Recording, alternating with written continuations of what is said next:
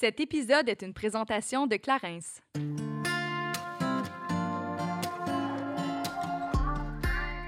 Nous avions envie de prendre un petit moment pour vous jaser de petits anges qui nous sont tombés dessus littéralement l'année dernière. On parle ici du duo de chez Wildern et le duo de chez Studio Amen avec qui on travaille de pair depuis le début en fait de Génération Mhm. Sidechick, mais qui nous aide vraiment à faire grandir le brand. Là. Puis je veux vraiment partager le fait que c'est deux duos féminins. Yes! Donc, euh, c'est vraiment à notre image, c'est euh, rendu des amis. Mhm. Alors, euh, c'est super le fun. Ben, en fait, euh, chez Studio Amen, c'est des, des amis à moi, en Oui. fait, avec qui on fait affaire. Donc, euh, c'est super le fun. Wooden, en fait, c'est deux sœurs qui sont spécialisées dans le e-commerce et la stratégie marketing numérique. C'est vraiment euh, deux jeunes filles super dynamiques, disponibles sur tout ça. euh, Oh yes! ça, c'est le fun. Et vraiment généreuses. Vraiment généreuse, honnêtement. Là, à petite euh, anecdote, là, mais tu sais, lorsque Juliane et moi, on a lancé notre euh, première collection Self-Love, j'ai eu que de misère avec Hi. notre site. Ça avait aucun bon sens. Et euh, ben, je pense que je les ai textés à minuit, 6 heures du matin, tout ça, puis ils étaient tout le temps disponibles. Je capotais. Puis comme, Mais là, on est avec toi. On vit ça avec toi. Puis ils étaient aussi stressés que nous. Fait que, honnêtement, ils sont vraiment disponibles. Puis si vous avez envie vraiment d'amener votre business à un autre niveau, que ce soit au niveau de la stratégie des réseaux sociaux ou par rapport vraiment intégralement au e-commerce, c'est vraiment les filles que ça prend dans votre équipe. Fait qu'allez voir leur site internet wooden.com si je me trompe pas. Pendant que tu parles, je vais vérifier voir si c'est vraiment ça. Exactement. Puis moi, je vais vous parler euh, de l'autre duo, qui est un duo qu'on aime d'amour, en fait. C'est l'agence créative Amen. C'est euh, deux amis, en fait, qui se sont partis en, business. Et ce qu'ils font, c'est vraiment d'apporter une image de marque à toute entreprise. Donc, ils font logo, couleur, euh, tout ce qui est packaging, tout ce qui est justement l'image qu'on veut projeter. Euh, donc, c'est super le fun. Alors, c'est pour ça qu'on a un super de beau euh, visuel et, et on a tout le temps euh, des belles formes de création de contenu grâce à, à ces deux filles-là. là. Oui, effectivement. Fait qu'on les remercie parce que ben, tout le monde est très content de, du petit changement qu'on a eu dans la dernière année, l'amélioration de notre logo et tout ça. Fait que bref, on est super contente.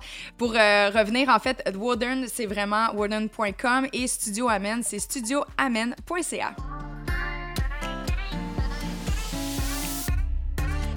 Salut, ici Juliane. et Kate, et on vous souhaite la bienvenue sur notre podcast Génération Sidechick où nous allons démystifier la réalité des femmes de notre génération. Cette folle décennie qu'est la trentaine, c'est avec humour et aucune censure que nous et nos invités allons vous révéler des faits croustillants de notre vie privée. Alors servez-vous un verre et restez à l'écoute. Cheers!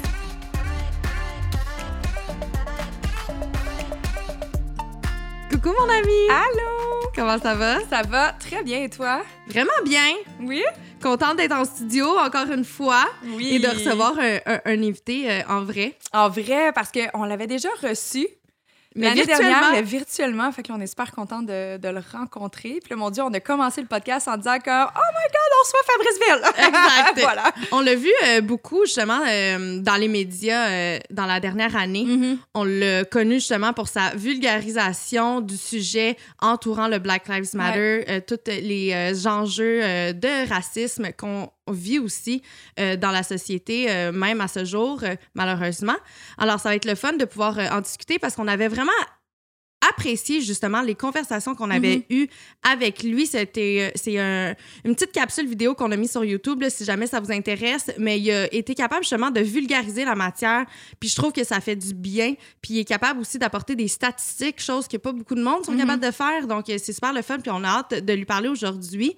En fait, on, on a voulu faire un retour sur euh, le sujet parce que, premièrement, c'est un sujet qui devrait toujours avoir lieu. Tu sais, on devrait tout le temps pouvoir euh, aborder. Je pense que plus qu'on va prendre parole sur ce sujet-là, plus que les choses vont avancer. Donc, nous, on voulait faire un retour sur les événements de l'année dernière euh, qui a occu- occupé beaucoup euh, l'esprit des gens et on voulait justement revenir sur le sujet pour voir s'il y avait eu un, un avancement Mhm. quant à tous les enjeux qui s'y rattachent. Oui, effectivement. D'abord, en fait, je veux juste dire pour les gens qui ne vont pas sur YouTube, on l'a également mis sur notre IGTV, si jamais vous avez envie Ah de oui, voir le, le vidéo.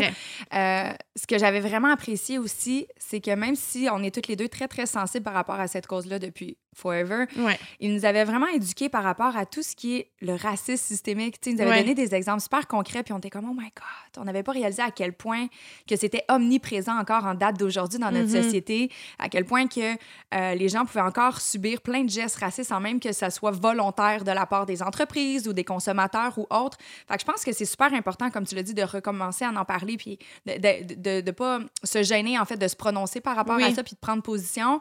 Mais d'un autre côté, j'ai hâte au moment où on va pouvoir arrêter d'en parler. J'ai hâte Mm. au moment où les choses vont devenir justement très égalitaires, qu'on n'aurait plus besoin justement de défendre haut et fort des personnes, des humains, des causes. Je rêve d'un monde sain, équilibré, euh, respectueux, tu sais. Ouais. Fait que, euh, bref, aujourd'hui, c'est vraiment dans cet ordre d'idée-là qu'on reçoit Fabrice Ville à nouveau pour voir comment lui a perçu l'évolution de son Mhm. côté, puis à voir comment, encore en date d'aujourd'hui, on peut euh, porter voix et aider et soutenir la cause. Là. Être des alliés. Être des alliés. Mais avant de tomber dans le vif du sujet, nous allons, comme à l'habitude, faire la Minute Clarence. Oui, aujourd'hui, on parle de la collection maquillage d'été parce que oui, les amis, malgré la température un peu changeante, c'est l'été qui s'en vient. Yes, il faut pas l'oublier. Ce qui est super le fun, c'est que c'est une collection en fait qui est vraiment dédiée à la saison estivale. Donc, euh, ça comprend plusieurs items qui sont disponibles pour une durée vraiment limitée. Euh, on peut se voir un joli minois bronzé avec des teintes très dorées. La teinte est lancée depuis le 1er mai. Euh, en fait, je dis la teinte, mais la gamme est lancée depuis le 1er mai et on peut voir à l'intérieur de cette gamme-là une poudre bronzante, un Frozen SOS Primer, Ouh. un fixatif à maquillage parce que ça, on le sait, quand il fait chaud puis on a chaud à moustache, c'est bien le fun d'avoir, de pouvoir fixer son, son fond de teint. Je dis sur la moustache, mais ça t'arrive pas des fois, tu fais du sport l'été puis là, t'es comme, voyons, j'ai chaud en haut de la lèvre. C'est tellement ça, toujours ça en ça fait. fait vraiment rire. Mais il y a aussi la palette d'ombre à paupières chaude et dorée Ouh. Mm. et deux teintes d'eau à lèvres. Effectivement, de- euh, on dit les teintes, euh, c'est vraiment à base d'eau, c'est super hydratant. Puis justement, Mhm. les journées euh, qui sont un petit peu plus sèches, quoi que ce soit, c'est super le fun, en fait, à porter. La texture est, est vraiment confortable. Si vous voulez vous procurer un des produits de la gamme d'été, on vous invite à visiter le clarins.ca. Fabrice Ville est cofondateur et directeur général de Pour Trois Points, un organisme qui transforme les coachs sportifs en coachs de vie auprès des jeunes athlètes en milieu défavorisé. Avocat en litige civil et commercial de 2007 à 2013 chez Langlois, il a été entraîneur de basketball, ce qui lui a permis de rallier ses passions. Il a été finaliste du concours Decoing Green et lauréat du prix jeunesse par excellence en philotropie de l'Association des professionnels en philotropie, Division Québec. Nous pouvons également le suivre dans son tout récemment nouveau podcast euh, qui se nomme Sac passé, disponible sur toutes les plateformes audio. Il nous fait vraiment plaisir de l'accueillir en studio. Merci beaucoup d'avoir accepté notre invitation. Bienvenue à Génération Sidechick en personne cette fois. Oui, pour la deuxième fois. Oui, ça fait plaisir d'être ici avec vous. On est vraiment contente. En fait, on avait l'impression que lors de notre discussion l'an dernier, on avait, on avait comme un l'impression qu'on aurait pu en parler pendant des heures et des heures encore. Que t'avais vraiment apprécié ton moment avec nous aussi. Oui. C'était cool. En fait, on fait ça, on, en fait, on fait ça pour toi, dans le fond. Merci. On lui pousse les réponses. Allez, dis-le que t'es dit ça. Eh, J'ai vraiment eu du plaisir. Ah. on, va, on, on va entrer de jeu comme ça. On va euh, débuter en te demandant comment tu as vécu la dernière année. Parce que là, ça fait à peu près quasiment un an qu'on s'est parlé. On s'était parlé euh, vraiment au- où il y avait beaucoup d'événements entourant le Black Lives Matter. Partout, c'était euh, la discussion que tout le monde parlait partout dans le monde. Il y a beaucoup de choses qui se sont passées suite à ça, mais j'étais curieuse de savoir, Fabrice, lui, comment euh, s'est passé sa dernière année suite à ça? Euh, ça va. Il y a eu un article dans le New York Times récemment qui parlait du concept de languishing. Je ne sais pas si vous, avez vu cet article-là. Non. C'est euh, c'est un, c'est un article qui. Euh, en fait, avant d'introduire l'article, ce que je dirais, c'est que quand on, on me demande comment ça va, ça fait des mois que je, je fais comme moi, ben ça va. C'est Mhm. comme ça va pas bien, ça va pas mal, c'est comme so-so. Puis ça a toujours été difficile pour moi de nommer en fait exactement comment je, je me sens. C'est un peu, euh, un peu comme plusieurs personnes, c'est un contexte de pandémie. euh, moi, oui. j'habite seul à la maison. Je, je me sens privilégié du fait que j'ai pas eu de drames familiaux au niveau de la santé. Mhm. Moi-même, j'ai pas attrapé la COVID. Euh, mais je suis préoccupé par ce qui se passe dans, dans, dans, dans, mon entourage proche, dans la société. Euh, je me tiens occupé. Euh, le couvre-feu me dérange. Donc, il y a comme plein de choses différentes. Puis quand je dis, tu sais, plein de choses différentes qui font en sorte que, bon, je- ça va moyen, disons. Euh, et l'article qui parle du concept de languishing parle d'un état mental euh, où t'es pas en dépression, mais t'es pas en, en méga enthousiasme non plus. T'es juste dans un in-between où la réponse est juste ça va, puis c'est tout détaillé sur comment. Puis c'est apparemment le, le, le, le feeling le dominant en pandémie en 2021. Puis le- quand je lisais l'article, j'étais comme wow, ça décrit exactement comment je feel. Mhm. Fait qu'en gros, c'est comme. Ça, ça va, là. Je, je- je me sens dans une, une espèce de feeling de. Mode Euh, robot un peu?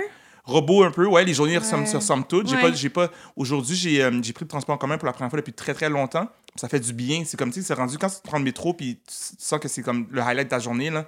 Tu le sais que c'est rendu plat quand même le quotidien, là. C'est un peu, je me lève, ma- Ouais. tu sais, je, je suis comme dans mon appartement. Fait ouais, je suis en mode robot, en mode automatique, puis euh, euh, je je suis habité par un ensemble de choses là, qui se passent dans l'actualité. Je suis sûr qu'on va pouvoir en reparler, mais Mhm. en général, j'ai dit beaucoup de mots pour dire que, ouais, ça va, en deux mots. Mais non, je trouve que c'est en fait c'est c'est intéressant. J'ai fortement envie de lire cet article-là, mais euh, c'est vrai qu'on a tendance, on dit tout le temps ça va parce que tu sais si physiquement je suis en santé, si j'ai pas des gens dans mon entourage qui sont en train de mourir, c'est ça va. Mais on s'entend qu'on a déjà connu un ça va beaucoup Bien. plus intense, tu sais. Ouais, mais, euh, mais ça peut être ça va bien. Il y a, Ça il y a va ça va bien bien. automatique. Puis là, c'est comme non, je dis pas, je dis pas ça va bien parce que je sais que ça va pas bien. Ouais. Ça va mais juste. ça va. C'est correct. Ou ça va correct. Ouais, correct. correct. Moi, je réponds correct. Ça va Mais correct. c'est plus facile aussi de, de l'apporter de cette façon-là que de développer réellement qu'est-ce qui se passe à l'intérieur de nous parce que des fois, on ne le sait même pas nous-mêmes. Aussi. Mhm. On vit tellement d'émotions puis on est comme ah comment je fais pour le verbaliser donc un ça va c'est plus simple des Ouais, fois. exact, exact, exact. C'est une moyen de pas tout Ouais. dévoiler, mais, mais euh, en gros, ouais. Euh, mais moi, c'est ça, je me, je me sens à l'aise quand même de partager en ce moment que il y a des hauts et des bas. Puis, Mhm. puis j'ai eu des périodes où j'étais, je me sentais moins bien, mais aujourd'hui, euh, je me sens mieux. Parfait. Au moins, il Mhm. fait soleil. Fait que c'est déjà ça.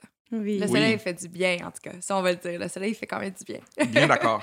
Tu, tu disais en fait qu'il y a beaucoup de choses qui occupent ta tête présentement en raison de l'actualité. Qu'est-ce que tu dirais qui prend le plus de place? Euh, je dirais que en ce moment, parmi un ensemble de choses, parce qu'il y en a quand même beaucoup, euh, Ah C'est mon téléphone. Fabrice Tissonne. m'excuserez, c'est ma mère en fait. Ah, allô, maman. Il y a un ensemble de choses, puis ce sera pas exhaustif, là, mais j'ai pris mon rendez-vous pour mon vaccin ce matin. Euh, Félicitations. Merci. Je Ouais. Mais même moi, Mais je je le sais pas. supposé dire comme Ouais, bravo. Merci Ben, de ta contribution. je le sais comme pas. Ouais, c'est comme un highlight qui- qu'on qu'on partage maintenant comme un fait d'actualité. Je sais pas si je mérite des félicitations. Je suis juste content de savoir que, que je, vais, je vais être, euh, de un, euh, immunisé, en Ouais. tout cas, je le souhaite. Puis de deux aussi que, ben oui, dans une certaine mesure, c'est que collectivement, plus Mhm. on est nombreux à Ouais. être vaccinés, ben moi j'y crois, là, plus on est nombreux à, Mhm. à être vaccinés, ben plus on, on se donne des chances de, de, de, de passer au travers de la pandémie. En même temps, j'ai- ça vient que la pensée que c'est pas partout ailleurs dans le monde. Fait qu'il y a toujours la question de comment, dans le monde au complet, c'est une des choses auxquelles je pense beaucoup, c'est l'accès au vaccin. Je je suis pas un expert de, en immunologie, mais euh, j'ai réfléchi à ces choses-là. Euh, toutes la- les, questions de différents types de discrimination aussi, c'est très présent, le racisme et d'autres types de discrimination. Mhm.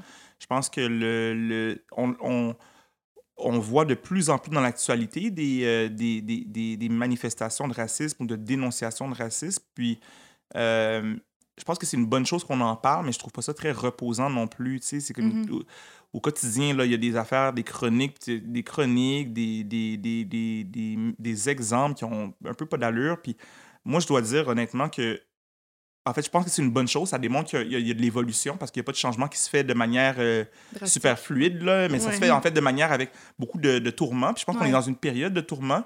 Euh, puis en même temps, comment je dirais, euh, même si je vois des changements, c'est dérangeant des fois lire des chroniques que je regarde puis je fais tabac. Je sais comme, euh, y a-tu vraiment un chroniqueur qui a dit ça aujourd'hui? Ben oui.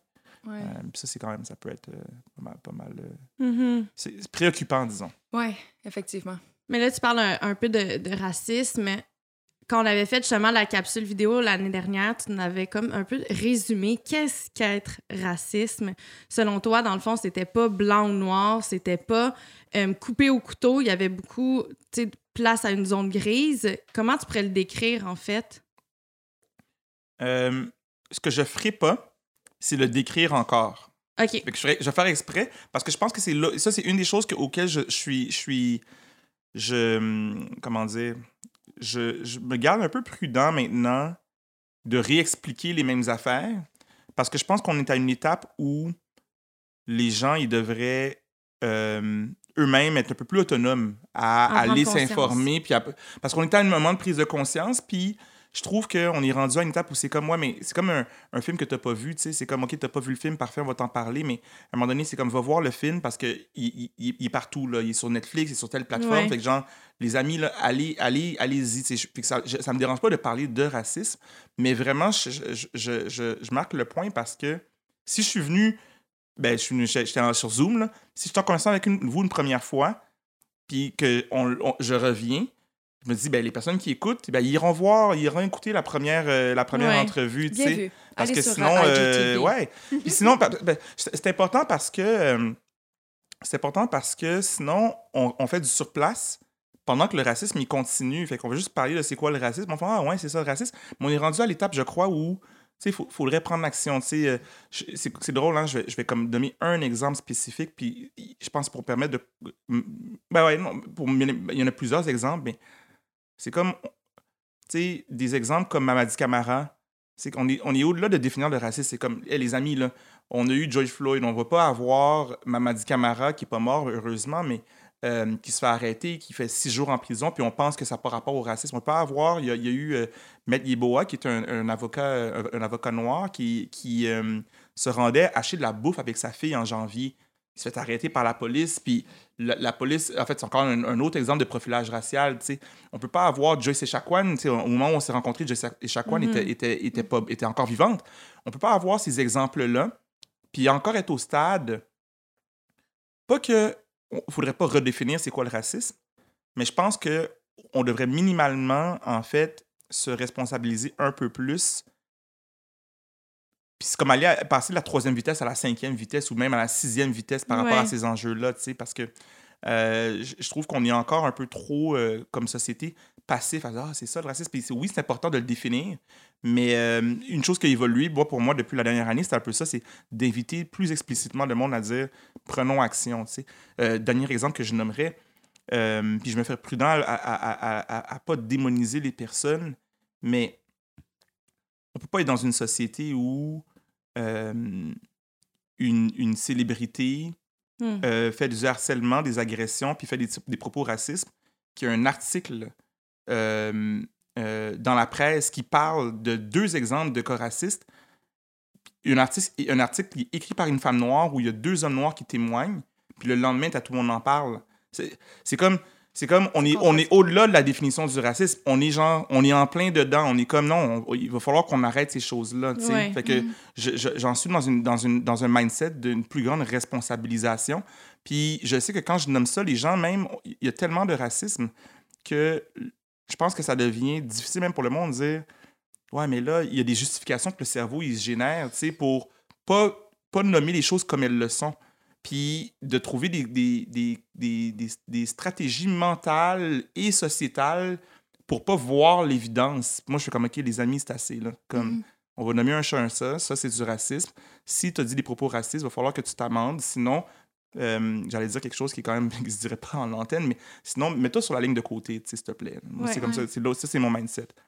Mais je comprends tout à fait, mais c'est pour ça que je me dis ça doit tellement être.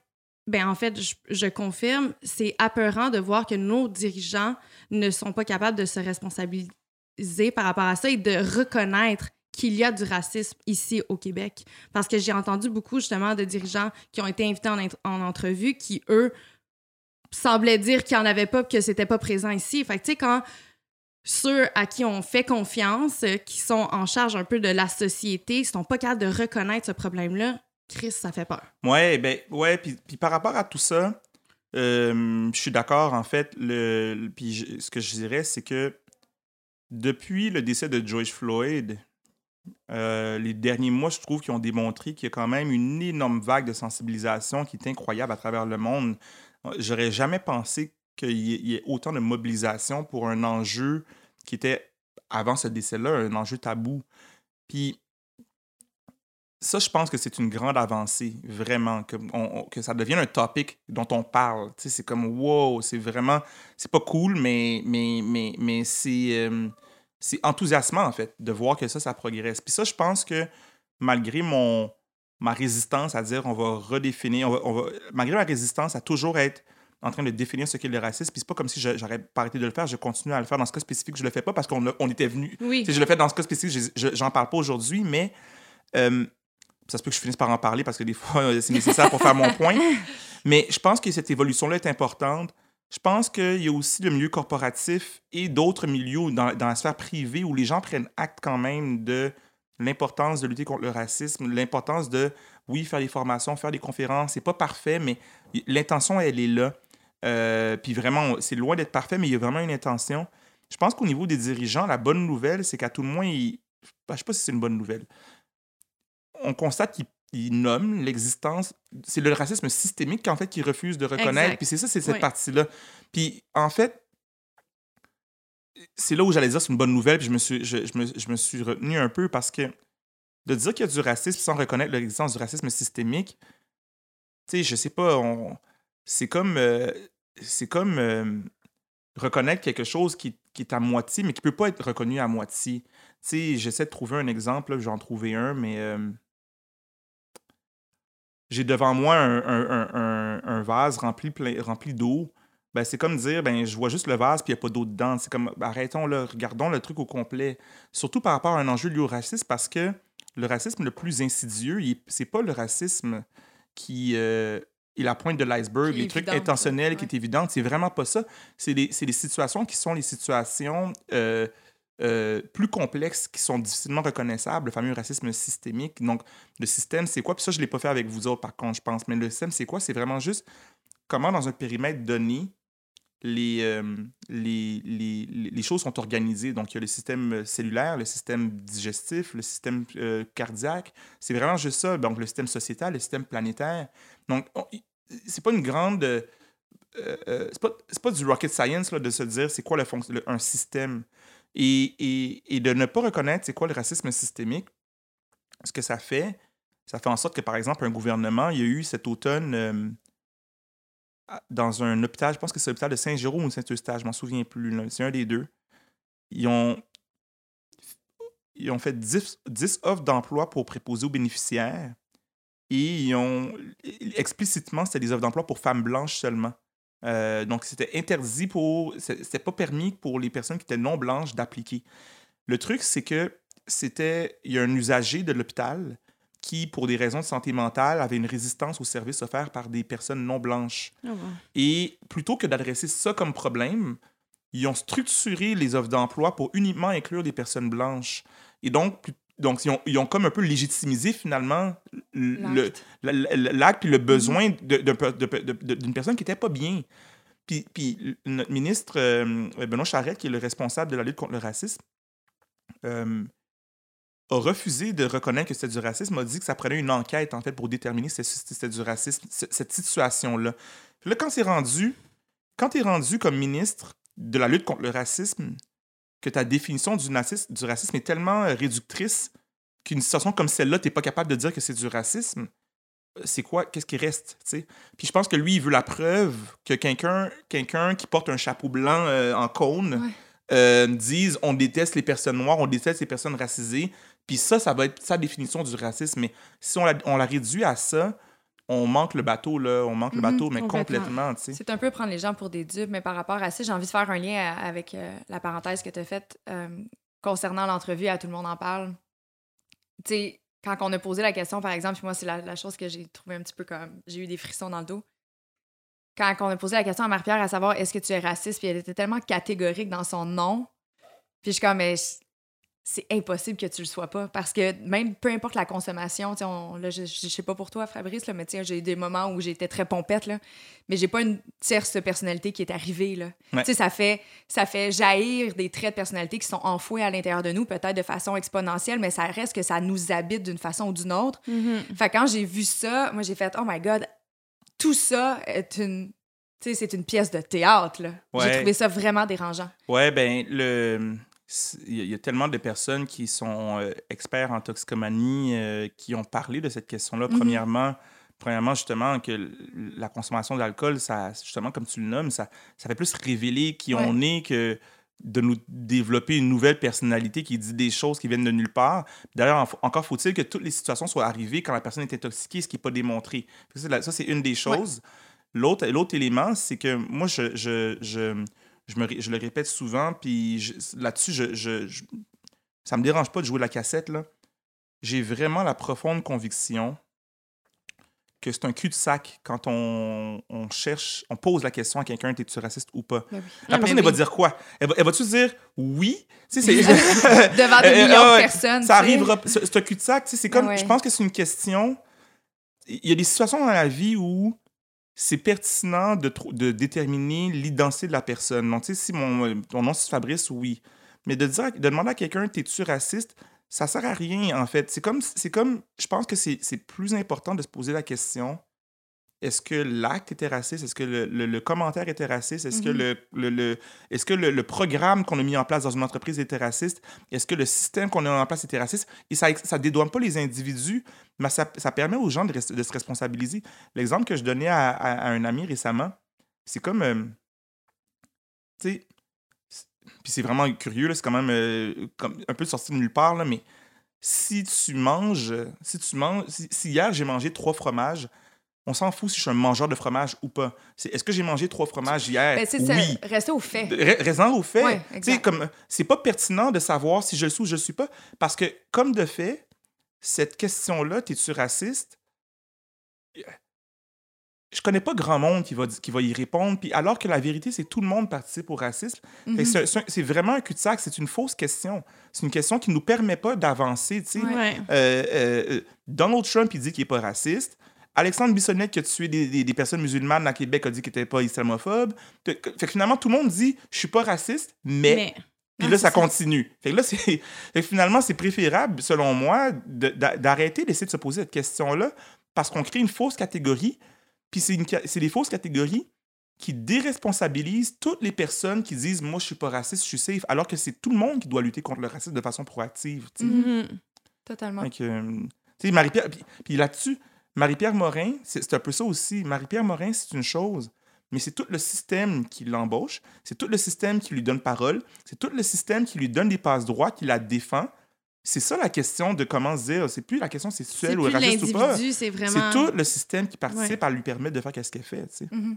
Mais je trouve ça quand même délicat parce que, tu sais, d'un autre côté, si, exemple, on prend position de. de puis, en toute transparence, je suis quand même pas mal plus de ton avis. Là, je partage les mêmes convictions puis la même perception, mais il reste que.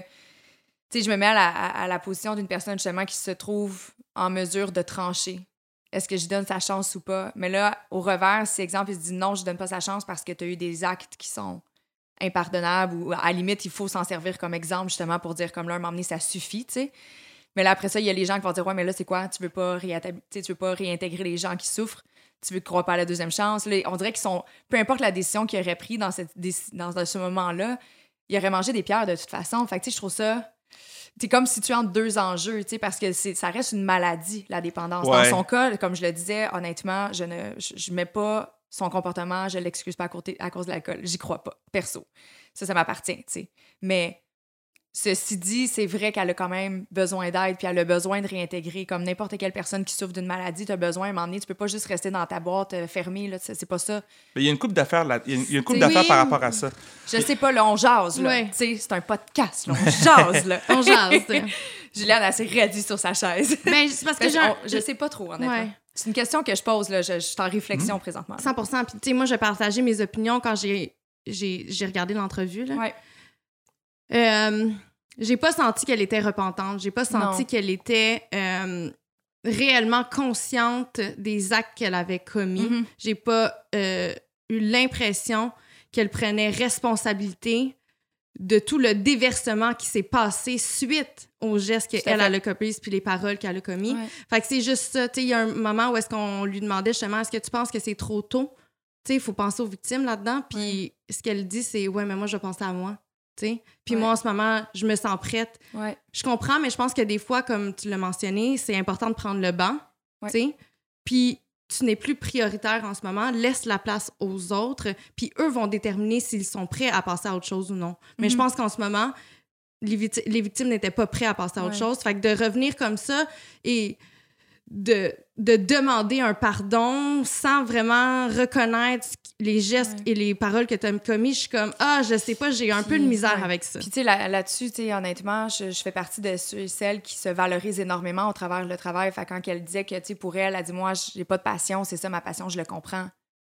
Mais que- dis-moi pas que c'est juste être devant la caméra, ta passion. À la limite, c'est le temps d'en développer d'autres. Exact. Tu sais, Puis, il y a des façons de faire, de te découvrir, de travailler, de faire ton, de, répondre à tes besoins personnels sans nécessairement aller nuire aux autres, puis être publiquement à l'affiche. C'est là où ça vient nuire à le progressement aussi des victimes, tu sais, par rapport à ça. Ouais, puis, puis dans la- l'article qui avait été écrit, euh, qui a été diffusé la veille, publié la veille de son entrevue à Tout le monde en parle, euh, elle nommait le fait qu'elle était dépendante au travail et à l'alcool. Si tu es dépendant au travail et à l'alcool, je, je- je- j'ai- moi, j'observe quand même une contradiction à ce Ouais. que la solution soit de retourner au travail. En tout cas, Ouais, juste, juste, just saying. C'est une des, une des choses. L'autre chose, puis en tout cas, c'est peut-être au risque de répéter ce que vous nommez, mais les conditions de la réhabilitation sont, sont pas rencontrées. Il n'y a même pas une admission des faits. Il n'y a, même pas- il y a même pas une admission des faits complète. Mm. Euh, Il n'y a, pas de, prise de responsabilité par rapport Ouais. à- au fait, au fait qui, euh, auquel elle, elle est confrontée. Elle a eu aussi une deuxième chance. Il y a eu un article, de, un, un texte de Patrick Lagacé qui relate, qui rappelle que dans le Devoir, il y avait eu aussi Ouais, un ouais, texte. Ouais, Elle a eu les 2018. deuxièmes Ouais. chances, elle s'est fait rencontrer. Donc, il y, a- y y eu ça aussi. Il y a, il y a le, le, le passage du sang, c'est une autre chose, mais il y a comment les victimes aussi le, le, le- reçoivent. Donc, il y a comme. il- il- les étapes sont pas rencontrées. C'est même pas. Tu sais, je pense que. Moi, j'ai pas d'animosité par rapport à la personne en tant que telle. Au contraire, euh, dans l'espace public, moi, ça m'est arrivé de la rencontrer, même fait d'être présent une fois que, il y a quelques années, j'ai fait, ça m'est arrivé une ou deux fois de faire des entrevues, puis elle était présente euh, à, des émissions, à des émissions, elle participait. Mais c'est juste que les conditions de la réhabilitation ne sont pas Mhm, rencontrées. mhm. Ça fait que finalement, on fait quoi avec ça? Ouais. Tu sais, j'ai le goût de, de renverser un peu la situation. Puis je le sais que ça serait complètement différent si ça avait été le contraire, mais on change un peu euh, l'histoire et Safia devient celle qui a percuté Marie-Pierre Morin. Elle ne serait pas de retour en ce moment, tu sais. Ben, en fait, moi, je connais, je connais Safia personnellement. On se connaît pas énormément, mais on se connaît un petit peu. Donc, je suis, je suis biaisé euh, par rapport à ça. Mais mon point de vue, je le je l'offre quand même en, en déclarant mon billet.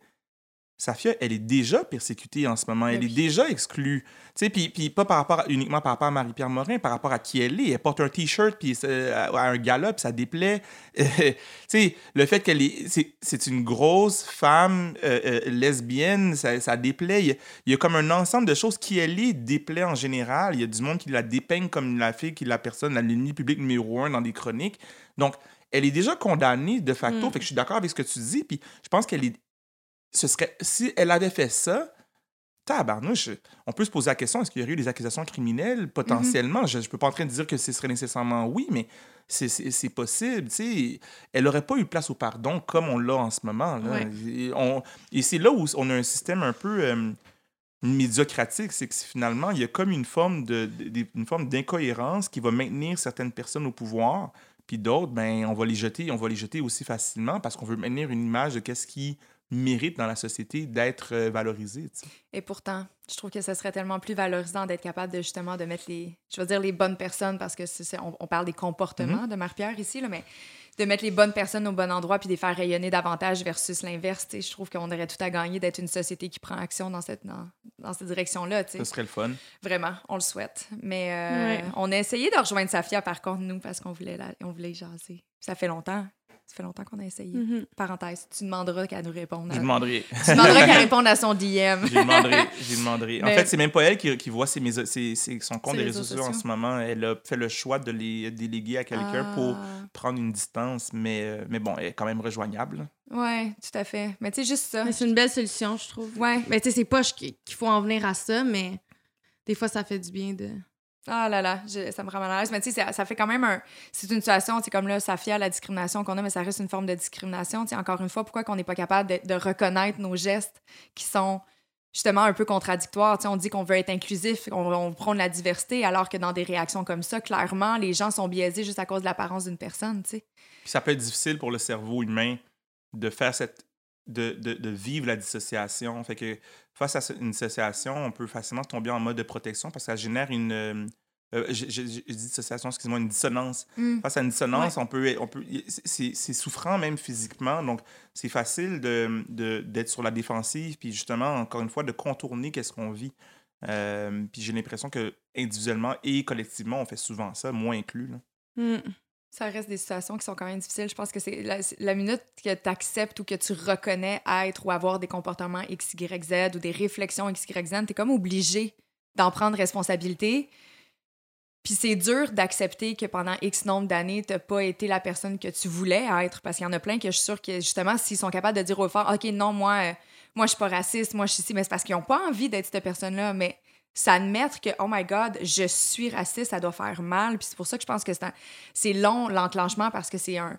C'est vraiment du soutien psychologique que les gens ont besoin. Puis avant d'en prendre conscience puis d'aller chercher les ressources nécessaires, ça peut être long, Ouais. là. Puis c'est là où collectivement il y a un enjeu. Puis moi, ce que j'aime, ce que je- ce qui mène à la responsabilisation par rapport à ces choses-là, selon moi, c'est de distinguer euh, la honte que de la culpabilité. Mhm. Parce que je pense que le sentiment de honte, c'est vraiment ancré dans un feeling. Puis les deux sont très proches, hein. Mais la honte, c'est vraiment ancré dans le feeling de, de, ne, de ne pas mériter d'exister. Sais, quand on a honte, là, tout ce qu'on veut faire, c'est se cacher parce que c'est nous qu'on attaque.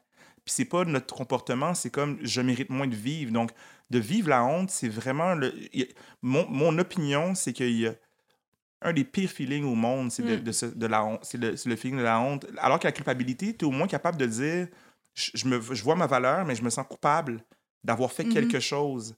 Et là, qu'on qu'on vit le, la culpabilité, on est capable au moins de se responsabiliser parce qu'on peut distancer. On- mais le problème par rapport à des enjeux comme le racisme, c'est qu'on a tellement fait justement ça une question identitaire que c'est la honte qui s'installe. Donc, le- finalement, c'est tellement honteux qu'on veut pas vivre ça, fait qu'on fait du déni. Fait Mhm. qu'on on, se dit, ah ben, je veux pas vivre ce feeling-là d'être une mauvaise personne. C'est dur de, de penser que le cerveau humain pense que on, on est comme un, un néo-nazi, tu sais. C'est comme, tu t'en vas où avec ça? Plutôt que de pouvoir te responsabiliser, ben, c'est plus de vouloir euh, faire de l'évitement, tu sais. Ouais.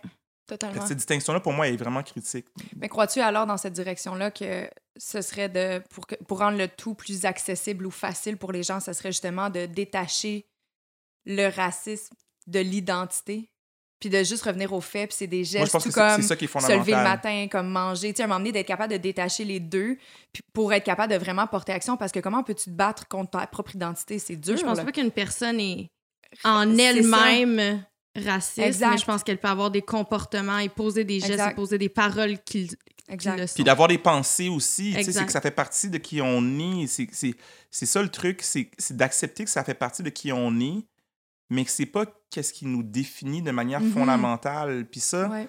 ça de, se, de le voir comme ça, on est capable de le voir comme ça quand on dit euh, juste par rapport au sexisme. On est juste plus capable de reconnaître notre sexisme.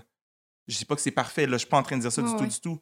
Mais de se détacher un peu plus, on va dire, hey, le mononcle, le mononcle le sexiste, on va, il va- on va dire, Hey, dans ma famille, il y a ça, mais c'est plus tabou par rapport au mononcle raciste, par exemple. Ah, Donc vrai. finalement, on- de se distancer de la question identitaire permet de se responsabiliser. Mais ça, c'est un, un travail d'introspection, c'est un travail individuel, collectif, de retour sur soi, puis Et d'éducation, d'é- surtout. D'éducation aussi. Mhm. Hein, d'éducation, tu sais, de, de, de, de- pour permettre une responsabilisation. Mm.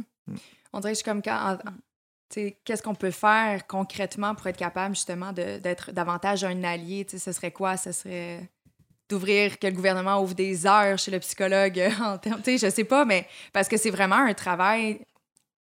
C'est très. c'est- psychologique, là, comme je le disais tantôt. Tu sais, je vois pas autrement que rendu là, OK, fine, on a peut-être la conscience de, mais pour avoir le cheminement nécessaire, puis que l'évolution se fasse dans la direction dans laquelle on a envie d'aller, on dirait que je vois pas d'autre chose que d'aller travailler avec un, accompagnement, vraiment un soutien psychologique, tu sais. Ben, je pense que je pense que les gens euh, qui veulent les gens qui veulent prendre action cherchent changer leur comportement. Je vais reformuler. Je pense que les gens qui veulent changer leur comportement, euh, généralement, ils cherchent beaucoup. Puis par rapport au racisme, il y a une partie de ça qui, qui est un peu dans, la- dans le même registre. euh, puis c'est pas, c'est pas très facile le changement de comportement. hein. C'est comme euh, euh, que, que ce soit par rapport à la question, les questions de santé ou les questions relationnelles. On peut, tout le monde a des expériences de vie, dire j'aimerais être de même, mais finalement au quotidien, on est vraiment. c'est pas, c'est pas évident. Puis On est aussi le reflet de ce qu'on a appris. Fait que des fois, c'est inconscient. Mhm. Beaucoup, beaucoup. Puis les changements d'habitude, moi, j'ai pensé ce matin même. Sais, quelqu'un qui décide aujourd'hui de dire je vais agir de manière antiraciste, mettons, on fait un défi de 30 jours de suite, probablement ça risque d'être assez, assez int- intéressant comme résultat. C'est-à-dire, 30 jours, là, une personne a dit pendant les 30 prochains jours, je vais nommer et je vais rendre clair une action antiraciste que j'ai faite dans ma journée. Puis à la fin de ma journée, je me demande qu'est-ce que j'ai fait. Que ce soit une action très, très grande au plan sociétal ou une petite action dans son quotidien. Puis si quelqu'un fait ça pendant 30 jours, je suis sûr que la personne va faire Oh, tabarnouche, ah, j'ai fait ça, ah, j'ai fait ça aussi. Puis ça va développer des habitudes qui sont concrètes. Moi, je pense qu'on en est rendu là. Ouais. Puis une- un élément qui, qui, qui- qui m'apparaît euh, pertinent, c'est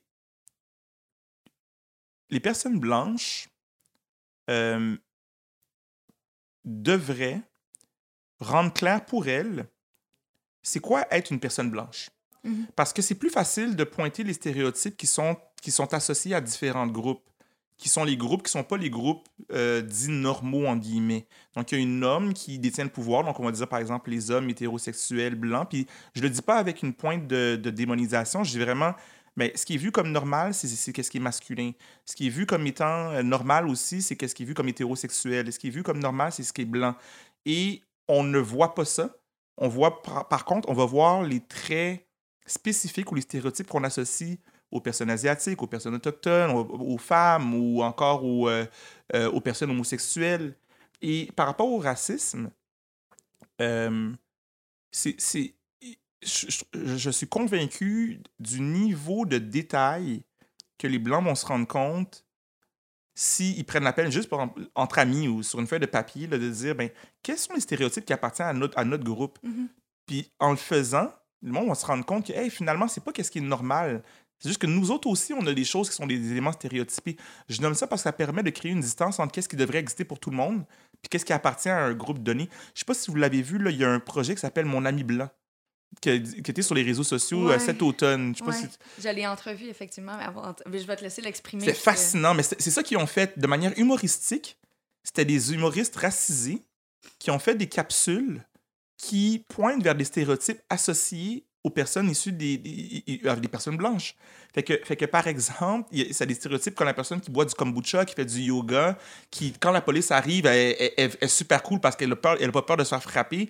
Euh, le, le, le, le- gars autochtone qui disait ils sont bien drôles, les personnes blanches, aller dans la nature, puis ramasser des champignons, puis penser que c'est. Fait il, il- il développe vraiment plein, plein de stéréotypes. Puis quand tu le regardes, finalement, la personne, moi, je suis convaincu, la personne regarde ça, tu dis c'est drôle, c'est malaisant. Puis pourquoi c'est malaisant? Ben, c'est parce que c'est exactement ce que les personnes blanches font quand elles, elles parlent de- des autres groupes. Mhm. Mais c'est juste que le script est flippé, tu sais. C'est comme, plutôt de dire j'ai mon ami noir, c'est comme, hey, j'ai mon ami blanc, tu sais. Fait que l'humour permet de faire ça.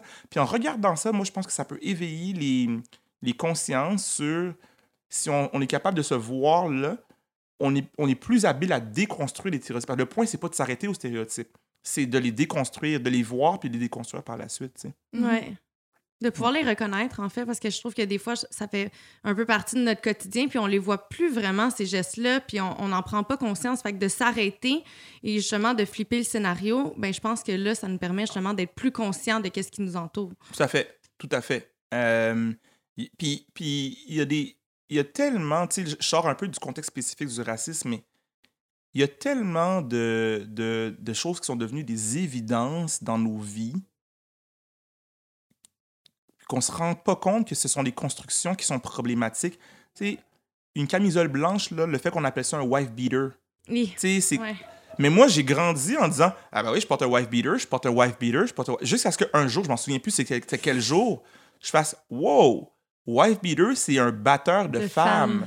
Et là, c'est comme ben, depuis, de ça, depuis ce moment-là, non, je dis plus jamais ça. Mais c'est tellement de rendu ancré, je suis convaincu, là, 100% sûr qu'il y a du monde qui écoute ça et qui vont dire Hey, c'est donc bien vrai. Mhm. Wife beater veut dire batteur de femmes. C'est sûr que le, le chiffre de anglais ou français, mais quand même, mais un coup qu'on reconnaît Mais ces même en tant choses-là. que bilingue, j'ai jamais fait la corrélation. Ben, je l'ai faite euh, récemment, là, il y a peut-être deux, trois ans, mais avant ça, pff, Ouais, exact. Puis là, on parle de ça comme si de rien n'était. Et ça, et ça c'est partout pareil. Il y a plein de petites choses comme ça qui, qui existent, puis on les, on les challenge pas. Puis quand on se rend compte que ça existe, là, on fait « Oh, tabarnouche! » Puis c'est souffrant de dire « Hey, j'ai vraiment dit ça, je porte une camisole blanche, puis un wife, je porte un batteur de femme. » Ben oui, c'est ça, ça, t'as dit 12 000 Mhm. fois, euh, chum, tu sais. comme, chum. Chum, chum. Mais tu sais, je trouve ça fou de voir justement comment on peut intégrer euh, des paradigmes ou des façons de faire sans même se questionner par rapport à ça. Tu sais, on dirait que ça vient justement norma- normal, ça s'imprègne en nous, ça devient un peu, ça fait partie de notre ADN de personnalité, puis on se questionne pas par rapport à ça. Je trouve ça assez fou comment que des fois on, on s'en rend juste pas compte, puis comment que c'est facile de venir se faire teinter justement par. Et l'éducation, elle est construite comme ça. Ouais. Elle est construite ça, pour nous inviter à ne pas nous questionner. Elle est construite pour nous inviter à aller travailler, faire de l'argent, payer des, des- des factures, euh, avoir un REER, acheter, euh, acheter une maison, qu'on n'a pas d'argent, louer une maison, qu'on n'a pas d'argent qu'on n'a pas de- d'argent pour louer une maison, on est dans la rue. Elle est construite pour C'est un mode automatique, c'est être, automatique. Puis fitter des intérêts qui servent pas à, l'ensemble. Parce que, parce que si, si on prenait la peine de se rendre compte de ce qui était anormal, il y aurait des crises sociales pas à peu près. Il y en aurait, mais comme tout le temps. Euh, c'est rendu qu'il faut lutter pour dire qu'on est en train que, l'humain est en train de s'autodétruire. Alors que c'est pas mal ça qu'on est en train de faire. C'est comme non, non, non, c'est pas vrai. Laisse-moi laisse-moi aller euh, au spa euh, aujourd'hui comme tranquille. Ben, parce que oui, je comprends. Et en même temps, si on prend réellement conscience de la gravité de comment l'humain euh, est en ce moment, pas grand monde qui serait bien content en ce moment. là. Euh, Mhm. c'est- ça, ça, ça, a l'air darneux de dire ça, mais en même temps, moi, je veux pas dire déclarer la vérité, je crois que c'est vrai. Puis j'étais dans un, un groupe euh, avec Safia, entre autres, puis euh, Anna Sassouna euh, et Oussa, Oussama, dont le nom de famille m'échappe, c'est Oussaoui. Euh, on était dans une conversation, puis on- les gars ont fait une blague en disant finalement, le monde qui, sont, qui, sont, qui font de l'éco-anxiété, c'est pas eux qui ont le problème, c'est tout le monde qui font pas d'éco-anxiété parce que eux autres, ils, ils ont compris. Ils ont compris qu'il faut être anxieux en ce moment, alors que là, nous, nous qui sommes chill, ben c'est ça, that's the issue, tu sais, c'est comme, euh, je vois tes yeux qui, qui s'écartent, je mais, suis comme, my God. tu sais, je fais exprès, là, je fais exprès de pousser, mais c'est une blague que les gars faisaient. Juliane est comme ça, Ouais. moi je fais déjà de l'anxiété, rajoute pas l'éco-anxiété, là. Mais, tu sais, je, je- je- je rapporte la blague que les gars faisaient, et en même temps, c'est pas tant une blague. Non. C'est comme. C'est malheureux, mais c'est malheureux. C'est vrai qu'il nous reste pas une fenêtre tant grande que ça pour sauver, pas la planète, l'existence des humains sur la planète. La planète va continuer à exister. Il nous reste pas beaucoup de temps. Qu'est-ce qu'on fait, tu sais? Mhm. Netflix, c'est cool. Moi, je suis- j'adore Netflix, mais comme en même temps, euh, il- il- il- oui, il y a un stress à avoir en ce moment-là. Clairement. Je comprends oh shit. Ben là, c'est comme après, on parle de racisme, après ça, on parle, on va parler de la COVID quand on faire. mais, mais je vous suis dans vos questions. non. là, J'ai un peu ah, mais non, mais non, mais non, mais non, on aime ça, mais ça nous amène à, à réfléchir. Puis je pense que c'est juste des, c'est des, gens, des enjeux pardon, sociétals qui. Tu sais, les gens, c'est plus facile pour eux quotidiennement de faire l'autruche. Puis il y en a plein, surtout dans la dernière année, tu sais, que. Là, je nommerai pas son nom là, parce qu'elle m'écoute. Mais, euh, j'ai- une amie proche de moi qui, justement, elle était allée, puis en tout cas, bref, elle a commencé, elle avait plein de sacs de plastique, plein d'affaires, puis, là, j'ai juste fait comme, tu sais, t'as plein de sacs réutilisables dans ton auto, retourne dehors, va chercher des sacs, puis tu sais, viens-t'en. Puis elle a dit, ah, elle pour vrai, là, avec tout ce qui se passe cette année, là, à un moment donné, il faut que je lâche prise sur certaines affaires. Puis j'ai fait, ouais, non, tu veux pas faire ça. tu sais, je comprends, Ouais. des fois, tu l'oublies, tu l'oublies. Ça arrive. Mais là, je suis comme, ils sont juste dans le parking. Va chercher tes sacs, tu sais. Ouais, puis c'est ça qui est hyper tough. Tu sais, moi, je, je surconsomme. Tu sais, j'habite seul. J'ai un, un appartement qui est, qui, qui, qui est trop grand pour ce que j'ai besoin. Mm. Euh, je, je, où je composte, mais en même temps, en même temps, euh, je jette beaucoup de choses à la poubelle. Mhm. Tu sais, puis, puis il y a quelque chose là qui est une espèce d'équilibre de, de- de- d'être conscient de ce qui se passe, mais non plus de pas se flageller au quotidien. Puis c'est vraiment pas évident tout ça. En tout cas, moi, je trouve pas ça évident. je- Ouais. Je ne suis pas prétendre que je suis, je suis genre euh, la, la- la- la perfection. Au contraire, même, euh, surtout par rapport aux enjeux environnementaux, je, je, je pense pas que je suis l'exemple de consommation Mhm. zéro, euh, zéro, Zéro déchet, puis Non, non. je suis pas, pas du tout. Là. C'est penses- juste que je trouve que nos petits gestes de paresse Ouais. ben, ont un, un, Un effet à, un impact à long terme. tu sais. Puis là, on, on parle d'environnement, mais même si on retourne au sujet justement du racisme, tu sais, des fois, j'ai déjà été dans des groupes d'amis où est-ce qu'il y a, il y a quelqu'un qui, qui avait eu un propos raciste, puis des fois, c'est plus facile de le laisser passer que de le nommer. Mhm. Parce que Oui. tu veux pas gâcher le vibe. Exactement. Fait mais, pour moi, ça, c'est une forme de paresse encore qui fait en sorte que ça, l'enjeu ne se règle pas, puis ça fait Ouais. juste s'empirer à long terme, tu sais. Fait que des fois, je trouve qu'il y a des petits gestes de paresse ah, qui n'ont pas lieu d'être, tu sais. Mhm. Tout à fait. C'est comme. euh, c'est comme. euh, moi, j'étais dans, dans une conversation récemment entre hommes par rapport aux enjeux de féminisme et contre les violences conjugales. On s'est mobilisés, puis on s'est parlé, on était une quinzaine de personnes. Puis là, euh, je, je, un, des, un des gars a posé la question en disant on a parlé des enjeux, puis entre gars, des fois, des affaires, puis quelqu'un crée un scénario, tu sais, mettons qu'on joue au, PlayStation ensemble, puis un gars fait une joke sexiste. Il y a quelqu'un qui, pose la question, puis vraiment de manière honnête, je suis vraiment genre arrêter la game, puis dire comme hey man, non, je suis vraiment faire ça. Puis quand j'ai entendu ça, premièrement, mon, cerveau a fait hey, moi aussi, je suis vraiment faire ça. Puis ben oui, parce que je me suis dit, par rapport au racisme, puis c'est ce que j'ai dit aux gars, je par rapport au racisme, les gars, puis c'est pas juste des personnes, il y avait des personnes noires, des personnes de toutes les origines, mais une majorité de personnes blanches dans le groupe. Dis, moi, j'ai l'attente là, absolue que si quelqu'un dit le N-word dans, ce groupe, dans un groupe d'amis entre vous, j'ai une attente automatique que vous disiez non, je veux pas entendre ce mot-là. Puis nous, comme hommes, on a la responsabilité que si quelqu'un dit des affaires, comme t'arrêtes le jeu, tu lui dis, ou encore tu lui dis pendant que tu joues, peu importe, mais comme on, on peut pas faire euh, passer notre confort euh, au-delà de la nécessité de nommer les choses. Ouais. Euh, en tout cas, je pense que j'ai plus de tolérance par rapport à ces choses-là parce que je pense que ça ça coûte pas grand-chose de dire à quelqu'un ta joke était whack ou ton commentaire était whack. Ça crée un mini, mini inconfort, mais l'impact que ça a dans une dynamique puis pour la vie des- de, de tout le monde, il est majeur. tu sais. Mhm. C'est pas comme. C'est pas acceptable dans un contexte et moins acceptable dans un autre. Tu sais, dans tout contexte, peu importe. tu sais, Là, là, je parle même pas juste du racisme, mais peu importe l'enjeu de- auquel on parle, il n'y a pas des contextes meilleurs que d'autres. Non, non, non, Il non. n'y en a pas. faut vraiment prendre responsabilité. Puis je pense que c'est là, en fait. Tantôt, je te demandais comment on peut être des alliés, mais je pense que c'est ça, c'est de se permettre de sortir un peu de sa zone de confort de façon quotidienne, de poser des petits gestes, de se permettre de se prononcer lorsqu'on voit que, oh my God, ça c'était complètement déplacé, puis ça n'a pas rapport. Tu sais, je pense que c'est là, puis c'est pas. Au début, je pense que ça va, de- ça va demander un certain effort parce que ça, ça demande une prise de conscience. Il faut être un petit peu plus éveillé par rapport à- aux mots, aux gestes que les gens ont dans notre entourage, mais à un certain point, ça va devenir un naturel. Puis c'est là qu'on doit arriver, tu sais. C'est pas des blagues, le défi 30 jours là, que, dont je parlais tantôt. C'est littéralement, j'invente ça, là, mais je pense vraiment que, que ça peut développer des habitudes parce qu'il y a le fameux trois semaines de suite durant lequel on fait n'importe quel nouveau comportement Ouais. va devenir euh, intégré après, je pense, c'est trois semaines. Ouais.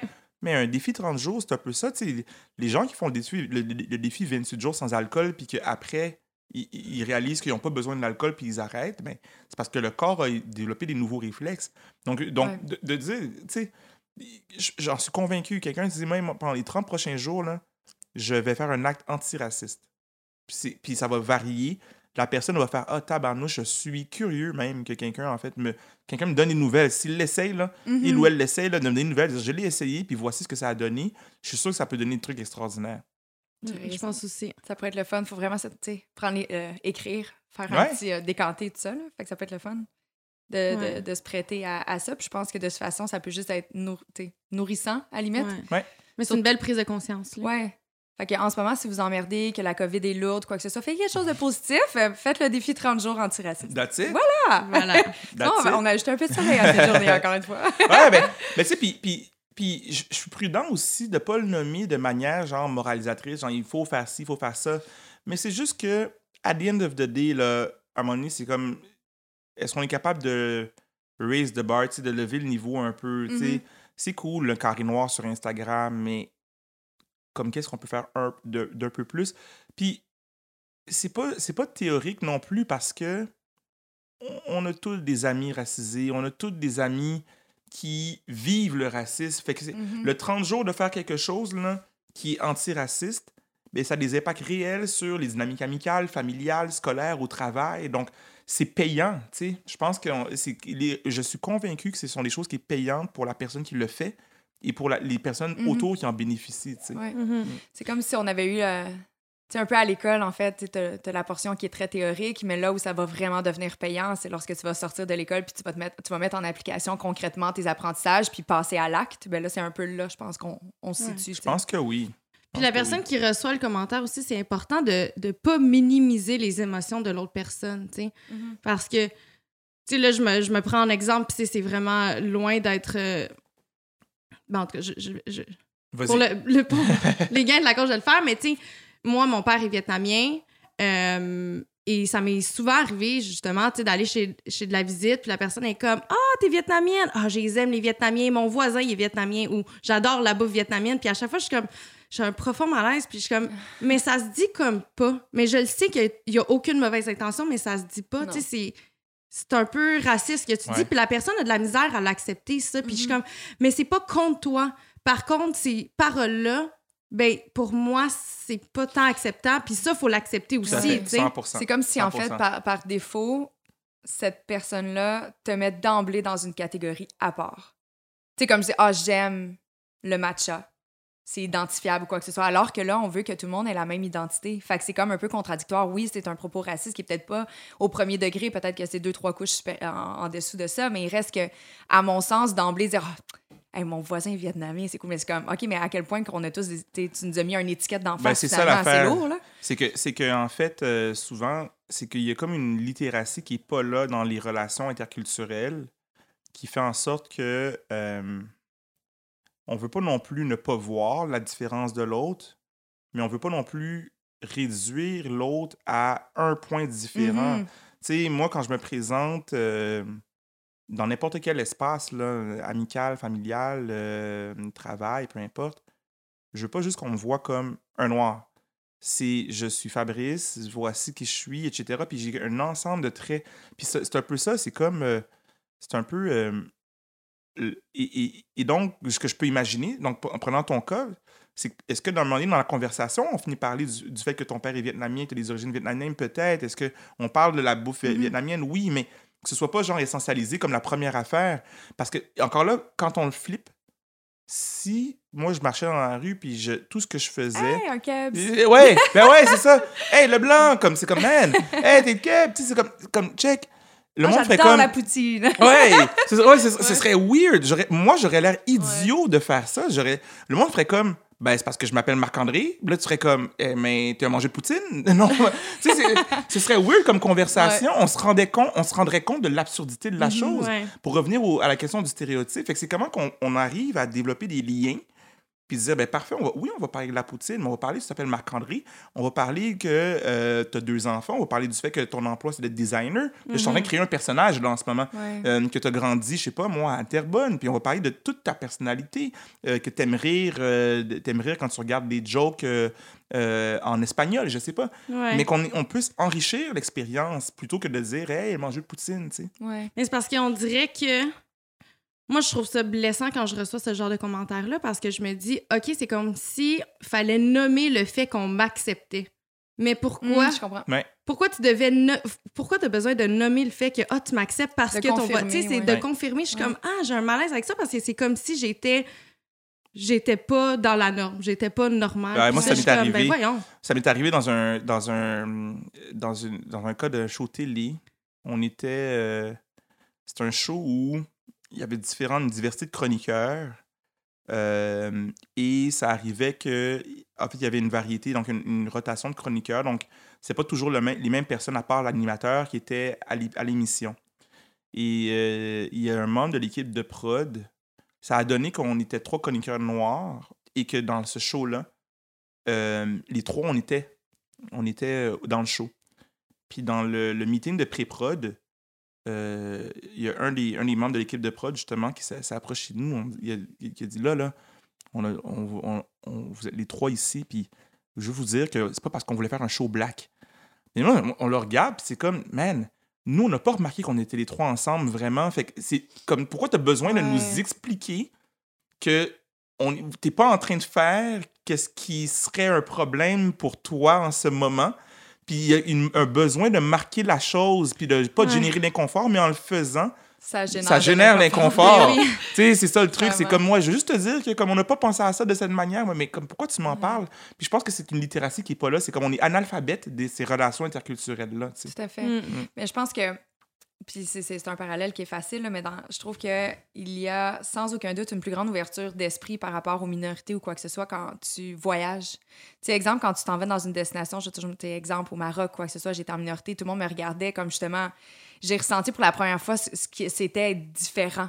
Comment que les, les gens en minorité peuvent se sentir. Parce que j'ai fait, oh my God, on me regarde vraiment, mais je viens d'une autre planète. C'est à peine, sais, on venait quasiment toucher mes cheveux dans certains pays ou quoi que ce soit. Puis là, j'ai- comme ressenti l'inconfort que certaines personnes pouvaient vivre dans un peuple où vous êtes en minorité visible, tu sais. Fait que je pense que les gens qui voyagent sont peut-être plus empathiques par rapport à ça parce qu'ils perçoivent la variété Ouais. culturelle. Puis il y a deux choses que je nommerais par rapport à ça, parce que je pense qu'il y a une nuance que j'aimerais apporter et aussi une invitation à faire exactement ce que tu nommes, mais de manière plus simple. Mhm. Euh, Plus simple que de prendre l'avion, tu Ouais, veux dire? exact. Exact, exact. Surtout maintenant. ouais. c'est la nuance que j'aimerais apporter, c'est que même quand les personnes blanches voyagent, il y a dans plusieurs pays un rapport de pouvoir du fait de la colonisation. Mm.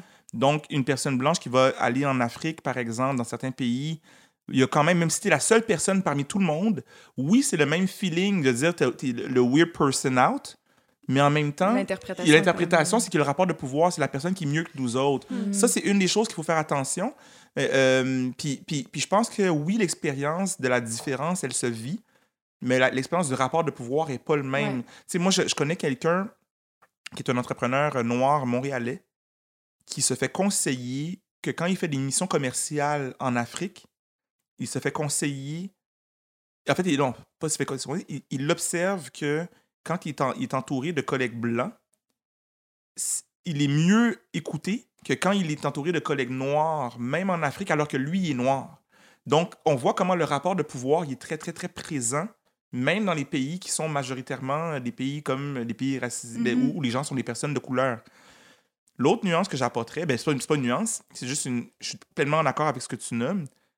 C'est que, surtout dans un contexte d'une grande ville comme Montréal, pas besoin de voyager, là. Mhm. Il y a du monde qui sont jamais sortis de leur quartier. Allez, allez, dans- allez à Montréal-Nord, allez dans Saint-Michel, allez dans Côte-des-Neiges, allez dans Saint-Laurent, allez à, à- à Saint-Henri.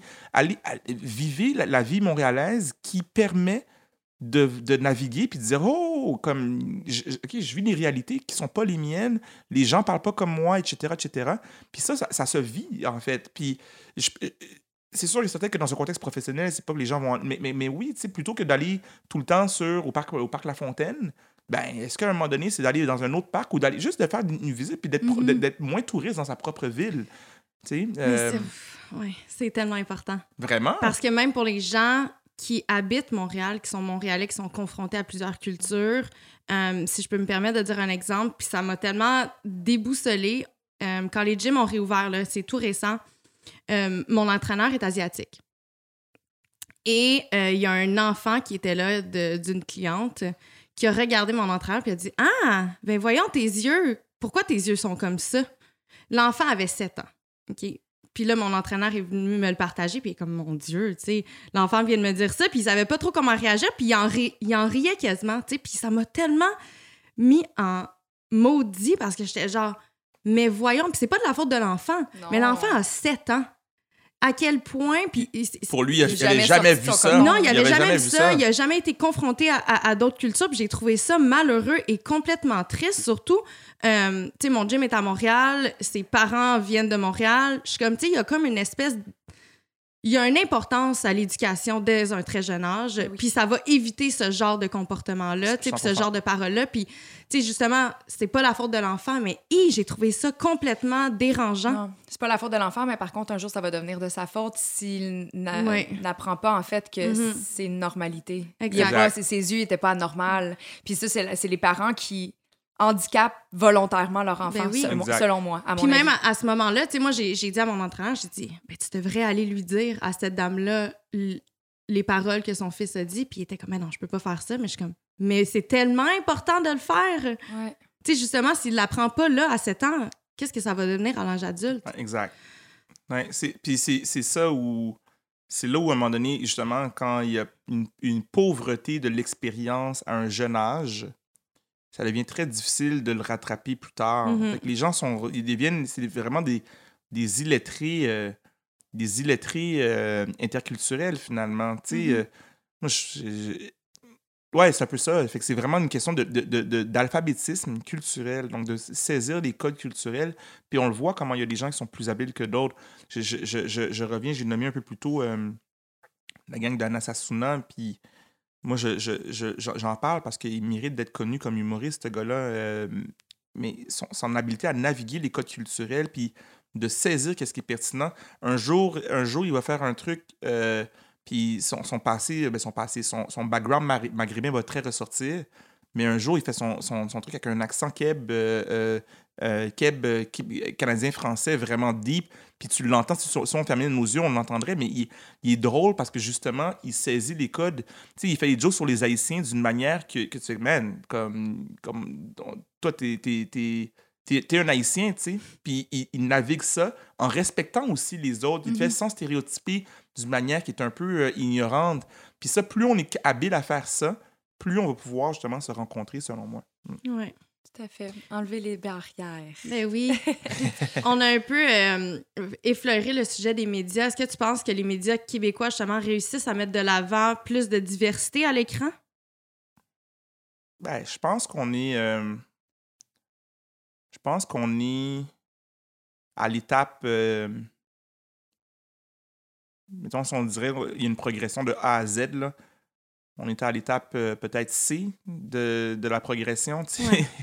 c'est comme. euh, ben, c'est vrai, c'est- je- je- on, est vraiment, on est vraiment au minimum. C'est comme. euh, on est à l'étape de. Encore à l'étape, selon moi, du tokenism. Euh, je pense qu'on est à l'étape de, de, de, de, dire ah, ben, ça nous prend une personne de tel groupe ou Mhm. des personnes de tel groupe. Puis on le voit, tu sais, euh, Juliane, tu as fait Occupation Double, puis Mhm. tu sais, on le voit qu'il y a un effort de, de, mettre des, des personnes de différentes origines. C'est une, une première étape.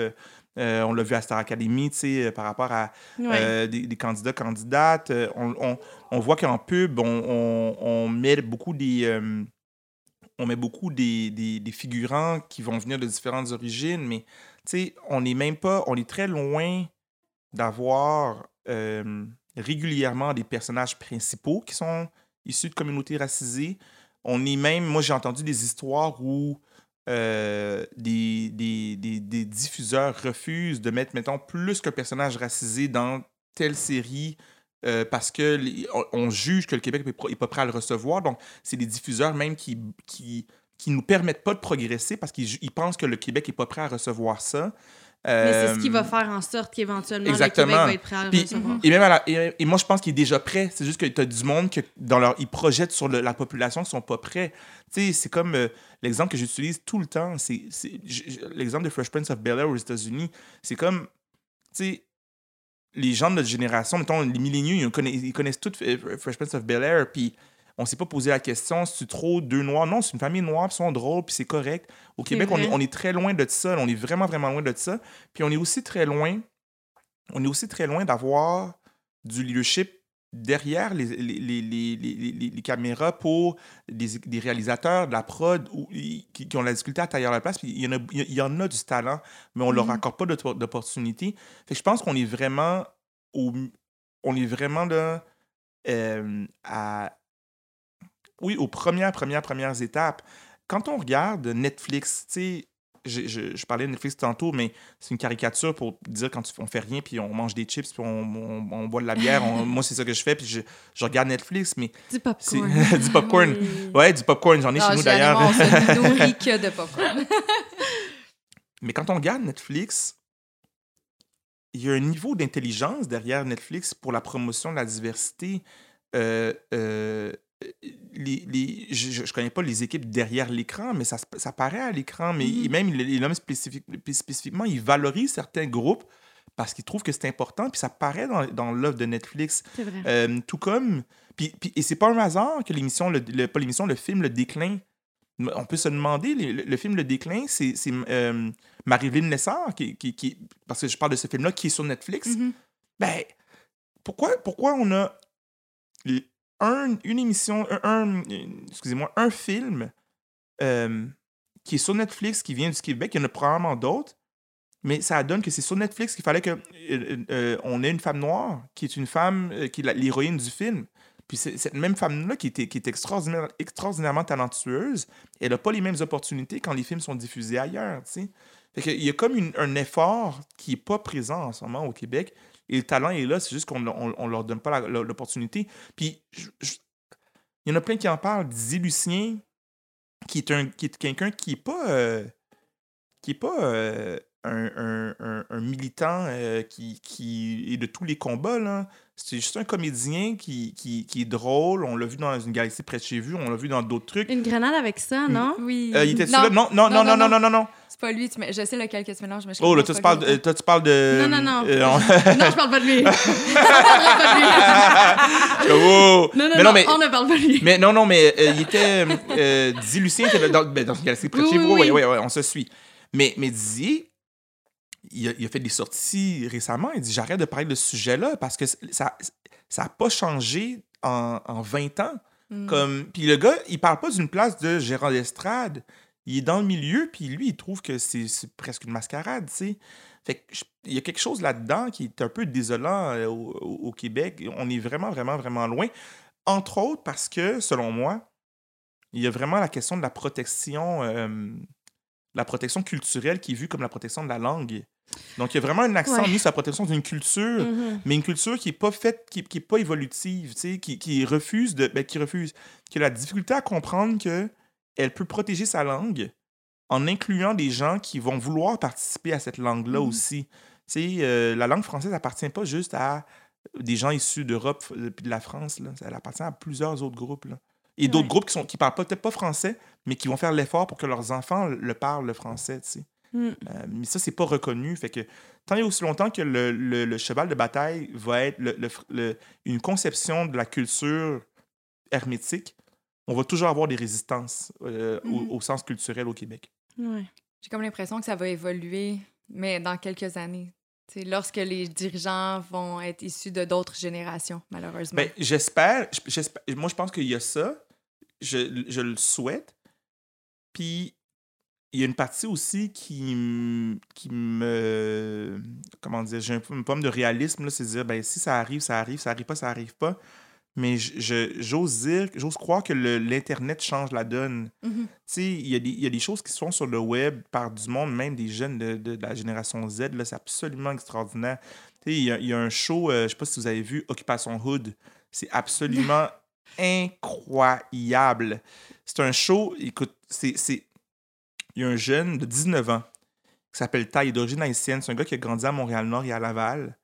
Euh, Tyler Laguerre, son nom complet. Et il a juste parti un compte Instagram. Il est rendu, je pense qu'il a fait huit émissions tous les dimanches ou tous les deux dimanches. Huit émissions. Il passe sur Instagram. Puis tout ce que ça fait, c'est qu'il embarque, il y a une fille qui arrive. Puis il pose des questions à la fille, son nom, qu'est-ce qu'elle fait dans la vie. Elle cherche un gars de quel, âge- à quel âge. Puis c'est très hétéronormatif, là. C'est plus euh, un gars de quel âge à quel âge. Euh, elle lui demande, euh, il lui demande qu'est-ce qu'elle aime, qu'est-ce qu'elle aime chez un gars. Puis elle demande ses trois turn-off. Donc, c'est quoi tes trois qualités? C'est trois turn-off. Puis là, il dit, bon, ben, mettons, il est 8 h le soir. Enfin, ça commence à 9 h le soir. Puis, mettons, il dit, il est 9 h le soir. Ben, à 9h05, euh, euh, s'il y a personne qui, qui, qui se joint au live pour, pour te séduire, ben, t'es dehors. Cute! Puis là, il, puis là, à un moment donné, il parle de la musique. C'est du compas qui joue, de la musique haïtienne, puis, puis à un moment donné, il y a un gars qui se pointe, puis là, il pose des questions, puis là, c'est capable de séduire madame. Puis là, le gars, il dit oui. puis là, il part. Il, il- il part, puis là, il y, a, il y a un jeu de séduction, mais ce qui est, ce qui est fascinant là-dedans, de un, c'est ben, c'est drôle. La créativité. Ouais, c'est créatif et c'est fascinant parce que on entend parler des personnes de toutes origines qui ne sont pas vues à la télévision. Tu sais, moi, j'entends, moi, je, je, je, je navigue, mais j'ai- pas la, hum, je ne suis pas la voix du jeune de 21 ans euh, qui est au cégep euh, ou qui est en, en début d'université puis qui habite dans tel ou tel quartier. C'est pas moi, cette voix-là. Et lui, il permet de donner une voix de gens, aux gens de toutes... Et c'est le hood, en fait. Il fait parler le hood à travers un- une émission. Puis ce qui est particulier, ce qui est particulier, j'insiste aussi là-dessus, c'est que c'est pas un... C'est vraiment révolutionnaire. Il a commencé, moi, quand j'ai j'ai joint l'émission, il y, a, il y avait Est-ce que t'as 5000 essayé de personnes. Non, non, et- ce qui est drôle, ce qui est drôle là-dedans... Joint au live? Ben, ben- ben, en fait, je participe. Un élément du concept, c'est que vu que c'est un live, les gens ils commentent. Oui. Et donc, moi je, moi, je me donne comme téléspectateur. Puis là, je, je vois qui sont mes amis aussi qui regardent parce qu'on commente tout en même temps. Fait que c'est comme très communautaire, puis participatif, puis interactif. Puis le monde, quand, des fois, c'est sûr que quand il y a une fille qui, qui, qui- qui arrive, le monde, est, moi ou d'autres, vont dire Oh, ouais, il faudrait que tu embarques dans le live. Moi, je refuse tout le temps. Moi, je suis un téléspectateur. Là. Je fais des emojis popcorn puis des emojis d'yeux. Je fais pas d'autre chose que ça. Puis ce qui est vraiment drôle, c'est que. euh, alors, c'est ça, c'est très communautaire. euh, de par la participation interactive. Puis quand j'ai joint le live, moi, je pense que j'ai vu le troisième épisode, il y avait 5000 personnes qui regardaient le live en même temps. Wow! Ça, c'est environ au troisième épisode. Au dernier épisode, il y avait, à un moment donné, il y avait atteint 27 000 personnes qui regardaient le live en même temps. Puis le, le, le, le- et là, là c'est juste en même temps, ça, ça veut dire qu'il y a au moins 50 000 en tout et partout qui l'ont regardé. Mais là, vous le savez, là, c'est- ça prend. Il n'y a aucune personnalité Ouais. publique qui fait ça. Là. Non, non, c'est énorme. comme, c'est énorme. Pour avoir fait des lives Instagram, c'est énorme. Puis Oc- Occupation Hood était, était, il y a une, quelques semaines, il était trending, il était numéro un trending au Canada sur Twitter. Euh, non, numéro 2 après les Grammys. Wow. Puis la, la semaine passée, il était numéro un trending euh, avant tout le monde en parle, à un moment donné. Puis c'est vraiment, quand on calcule, c'est toute la jeunesse montréalaise, mettons, en 18 et, je sais pas moi, euh, 30 ans-ish. Euh, donc, il, rejoint un très, très haut pourcentage. Il n'y a pas personne au Québec qui a réussi à faire ce qu'il fait. Puis Pierre Yvelard s'est joint à son live à un moment donné, il dit Regarde, c'est incroyable ce que tu fais. Rachid Badouri s'est joint à son live, on dit C'est incroyable ce que tu fais. Euh, toute ta gang, des amis, donc ça, c'est ta gang, c'est pas ta gang, c'est, je, je Ta te gang. catégorise. Toute ta gang. mais, mais Marjorie de, de, de, de, de- de OD, euh, Cynthia, elle s'est jointe en disant Hey, comme c'est incroyable ce show-là. C'est comme un, un, c'est- c'est un événement incroyable. J'en parle parce qu'encore une fois, le web a permis ça. Puis on- moi, j'ai, reçu à mon podcast, puis on s'en est parlé. C'est comme, je suis pas sûr que c'est une bonne idée qu'il aille dans un show de télé parce que les shows de télé permet- permettront jamais qu'il fasse ce qu'il fait. Mm. Et C'est, trop hood. Les gens parlent d'une manière, les gens agissent d'une manière que Mais la c'est quand même le pas. reflet De notre de notre société. de notre quand société. même. C'est lui, exact. C'est le reflet de notre société, puis des affaires extraordinaires. Le, le soir où il y a eu les saccages Mm. à, euh, dans Vieux-Montréal, lui, il était conscient, puis on parle d'un gars de 19 ans, là. Tu sais, c'est comme, c'est pas euh, un gars qui a comme overthink son projet. Il était conscient que il y a des gens qui sont pas allés au, au- au- au- à la manif Manifestation. parce que il voulait écou- écou- écouter, écouter Occupation Hood. Donc, il y a comme, il y a même, il y a même un côté, c'est tellement important que les gens font des choix de dire, bon, vas-tu manifester puis saccager des places ou je vais aller à Occupation Hood? Je dis, non, je vais rester chez nous, je vais checker Occupation Hood. Puis ce gars-là, il a vraiment 19 ans, puis il a fait ça en deux mois en pandémie, tu sais. Ça, c'est sur Instagram? C'est sur Instagram. On va les regarder. aller. Ah ouais, à 21h, Tu Occupation Hood. de me matcher, Juliane? Dieu, ça serait une belle mission. Euh, ouais, non, c'est vraiment un, un- un beau show. Fait que moi, j'ai espoir dans le web. Comme on en parle de manière théorique, mais un gars comme Ty, là, c'est une démonstration que le web a ce, a- a ce potentiel-là que je n'ai jamais vu ailleurs. C'est Ouais. vraiment quelque chose d'absolument fascinant. tu sais. Mm, très cool. Mais je pense que ça prend. tu sais, Moi, je vois quand même un lien. C'est très rassembleur. C'est très imagé par rapport justement à la vérité qui est notre société, au reflet de ça. Puis je pense que ça en prend vraiment plus des initiatives comme ça. Ouais. Mais j'en ai déjà parlé avec ma famille, puis on se retrouve beaucoup plus euh, dans du contenu web ou du contenu de d'autres pays que dans du contenu québécois. Malheureusement, Ouais. c'est c'est vraiment triste, mais c'est vraiment une réalité, tu sais. J'en ai absolument aucun doute. Mm. C'est. euh, Ouais, j'en ai aucun doute. Et ben, comme on le nomme, là, au risque de se répéter, c'est un peu ça. C'est. Il y a une évolution, mais l'évolution, elle est tellement lente.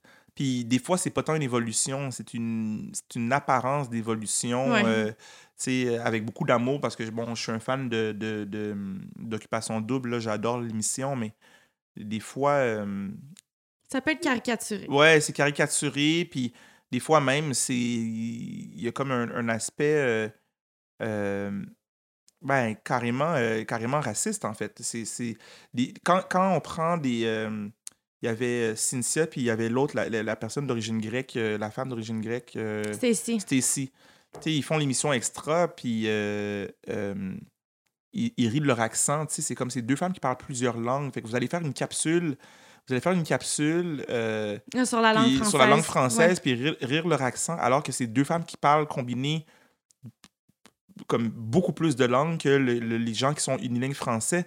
C'est, c'est, c'est, ça montre le billet en faveur du français. C'est, pour moi, c'est raciste fa- faire ces genres de choses-là. Mm. Ou encore, euh, ou encore, on l'a vu, on l'a vu dans un show qui était un show qui a eu lieu après l'émission Occupation Double, puis c'est c'est comme un show qui était sur V ou sur le web, je vais pas me tromper, mais t'as les filles qui rient de la longueur du pénis de, de Kiari, en fait, c'est comme, OK, là, les amis, là, c'est comme, on parle de diversité, mais c'est pas le genre de diversité que j'ai... Et c'est autorisé, tu sais, c'est comme, Mhm. on a vraiment des filles qui blaguent ensemble, la longueur du pénis de Kiari, je comprends pas, là. Il y a comme quelque chose qui. Il y a quelque chose qui, qui, qui est pas la diversité que je, que je, à laquelle je m'attends comme personne. c'est un peu. euh, c'est un peu. euh, c'est un peu un recul, tu sais. Puis heureusement, c'est pas la norme, ce genre de choses-là. Mais c'est étonnant qu'en 2020, 2021, ce genre de choses-là se produisent à la télévision, là. Et là, Mm. j'ai dit, 2000 j'ai dit 2020, j'ai reculé de longtemps, mais c'était pas 2021, mais on parle de 2020 ou peut-être de- Ouais, 2019, ouais. Ces, ces événements-là. là. Mais oui, je peux comprendre, mais d'un côté, on a quand même besoin de quelqu'un qui va faire le premier pas, même si c'est mal fait. Puis tu sais, je, je l'accepte pas, là, mais des fois, ça, ça peut être mal fait, mais au moins, ils sont capables d'ouvrir quelques portes, même si c'est peut-être pas fait avec les meilleurs. Moi, moi, je, puis je le dis, je- j'insiste, je le dis avec beaucoup d'amour pour l'émission, Ouais. avec beaucoup d'amour pour les gens qui sont les artisans de cette émission-là. Je pense que ces gens-là savent à quel point je suis un fan de l'émission. Ça m'est, arrivé d'être invité à l'émission, ça m'est invité, ça m'est arrivé aussi de faire de la formation pour les candidats, Ouais, les candidats de l'émission. Donc, j'ai, pas de. J'ai pas. Je le nomme parce que je trouve que c'est important de le nommer. Ah oui, puis 100%. gens. Puis je pense qu'aussi, oui, je suis d'accord ça prend un premier pas, mais il y a comme un standard minimal Ouais. euh, qui est comme, OK, gang, faites, faites un peu plus vos devoirs. Et je le nomme aussi comme étant un exemple parmi tant d'autres, parce que c'est pas... J'ai dit ça parce que c'est un exemple qui est évident, que les gens peuvent connaître, Ouais. mais je pourrais en nommer beaucoup d'autres Ouais, où ce serait comme, hey, gang, on est capable de faire mieux. Mhm. On est capable de faire mieux. Puis c'est ça le truc de 30 jours, le, 30, le défi antiraciste, c'est prenons le temps de réfléchir. Oui, la définition du racisme, c'est cool, c'est important. Tu sais, euh, je fais un sommaire de qu'est-ce qu'on se dit jusqu'à maintenant, mais oui, c'est important, mais c'est aussi qu'est-ce que je fais? Est-ce que je suis curieux? Est-ce que je dis des choses qui n'ont pas d'allure? OK, oui, puis si ça n'a pas d'allure, j'arrête. Puis de, se, de, de, de vraiment être beaucoup plus responsable, tu sais Ouais.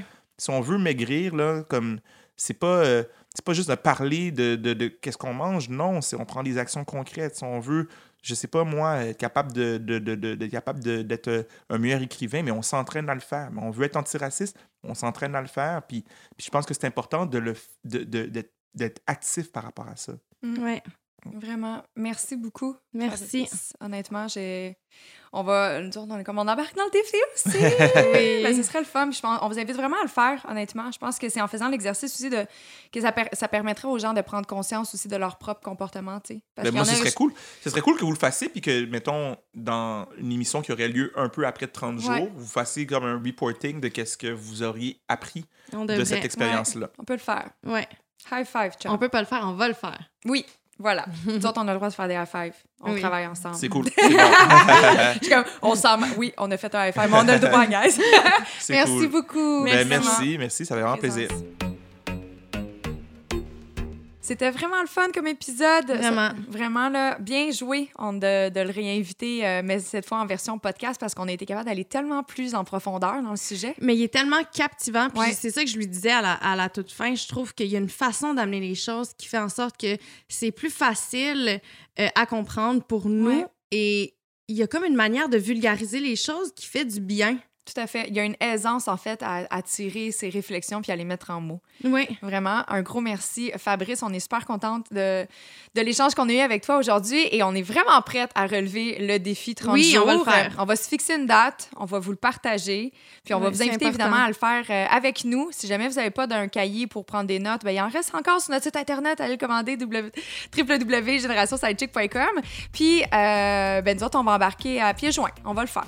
On va le faire. Je pense Oui. que c'est important. Je pense que c'est très important. Yes. Sinon, on aimerait remercier euh, notre euh, commanditaire, Oui. Clarence. Merci de nous soutenir euh, à travers cette belle aventure. Yes, et merci encore une fois à Fabrice de s'être déplacé en studio. Et ben, Juliane et moi, on va aller se préparer, puis on vous revient avec notre petite date pour le défi 30 jours et on se dit Cheers!